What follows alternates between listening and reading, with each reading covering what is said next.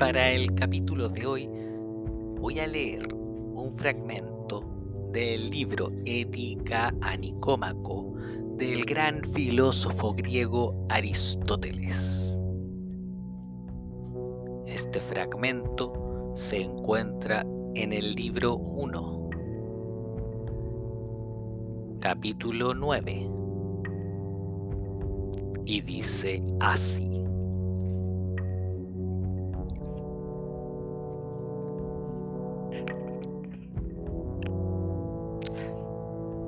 De aquí que surjan dudas sobre si la felicidad es objeto de aprendizaje, ya sea de costumbre o ejercicio, o bien si sobreviene en virtud de una cierta asignación divina o por fortuna.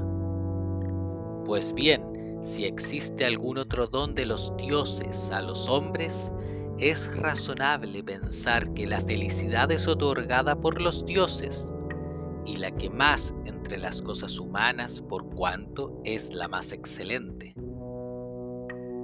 Sin embargo, puede que esto sea más propio de otra clase de estudio, aunque es evidente que, aun en el caso de que no sea enviada por los dioses, sino que sobreviene por virtud, aprendizaje o ejercicio, pertenece a las cualidades más divinas. El premio y fin de la virtud parece que es cosa divina y feliz. Por otra parte, sería también común a muchos, pues es posible que se dé en cuantos no están tarados para la virtud mediante un cierto aprendizaje y diligencia.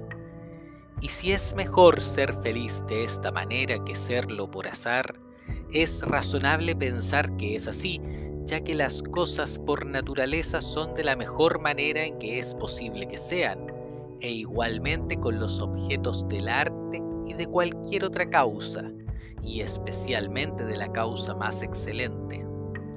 Dejar en manos del azar lo más importante y lo mejor está por completo fuera de tono. Lo que andamos buscando resulta claro también por la definición, dos puntos.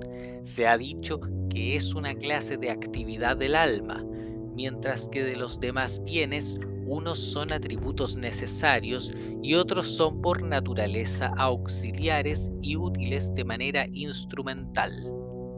Y ello sería acorde con nuestras afirmaciones iniciales, porque dejamos sentado que el bien supremo es el fin de la política y ésta pone el máximo empeño en hacer a los ciudadanos de una cierta cualidad y buenos e inclinados a practicar el bien. Es, pues, razonable no llamar feliz a un buey, un caballo o ningún otro animal, pues ninguno de ellos es capaz de participar en una actividad semejante.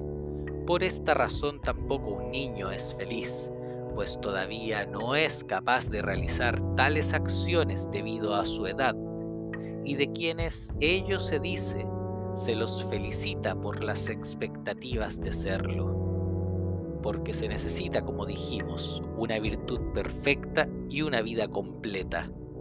Y es que en la vida se producen numerosos cambios y azares de muchas clases.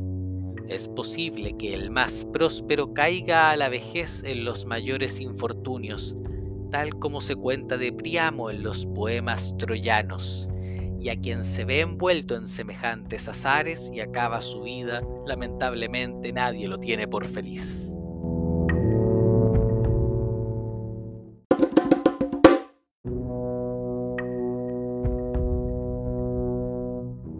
Quería hablarles sobre esto, pues creo que Aristóteles le dio en el clavo con algunas observaciones que hizo en ese entonces sobre la naturaleza de la suerte y la felicidad.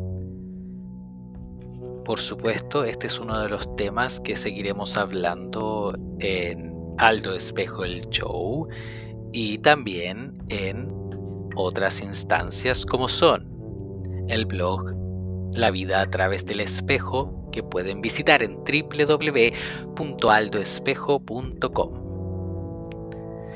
Eso era algo que quería compartirles el día de hoy. Espero que tengan un excelente fin de semana y nos vemos el lunes. Hasta luego.